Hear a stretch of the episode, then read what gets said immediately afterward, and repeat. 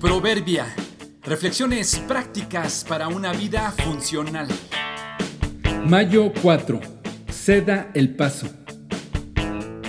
La empatía que no otorgues hoy, la necesitarás mañana.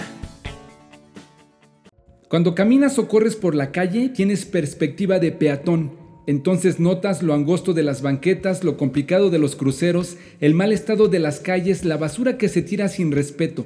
Pero sobre todo, podemos darnos cuenta de los derechos de los peatones, que no son respetados por los conductores de vehículos. No siempre te ceden el paso y en ocasiones invaden las zonas exclusivas y obstruyen al estacionarse indebidamente.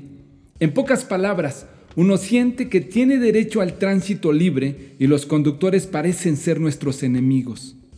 Cuando conduces un auto por las calles tienes perspectiva de conductor, entonces notas lo dañado del asfalto o concreto de las avenidas. Debes estar atento a los semáforos, a los cruceros y los conductores que llevan prisa. Conduciendo es que nos damos cuenta y sentimos que tenemos derecho al tránsito libre y los peatones parecen ser nuestros enemigos, porque se cruzan muchas veces sin precaución en lugares y en momentos inadecuados.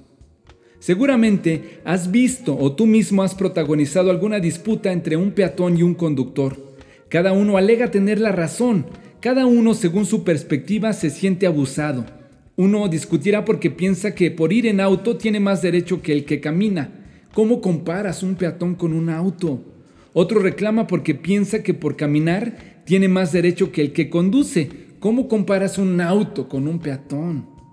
Si has estado en los dos lados sabrás que muy fácilmente se nos olvida lo que se siente estar en el lugar del otro. Pronto olvidamos los derechos que reclamábamos cuando estábamos afuera o los que pedimos estando adentro. La única forma de conciliar estas dos perspectivas es echando mano de lo que conocemos como empatía, intentar ponernos en el lugar del otro, tratar de percibir y comprender lo que se siente, permitirle ejercer sus derechos cediendo.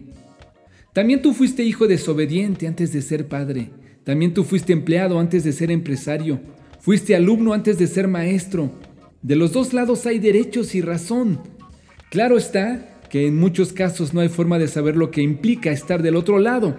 No puedes ver o sentir como ve una mujer si eres hombre o como piensa un hombre si eres mujer.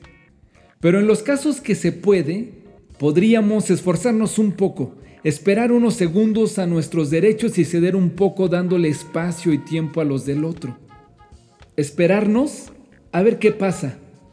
Esperarnos a ver qué pase.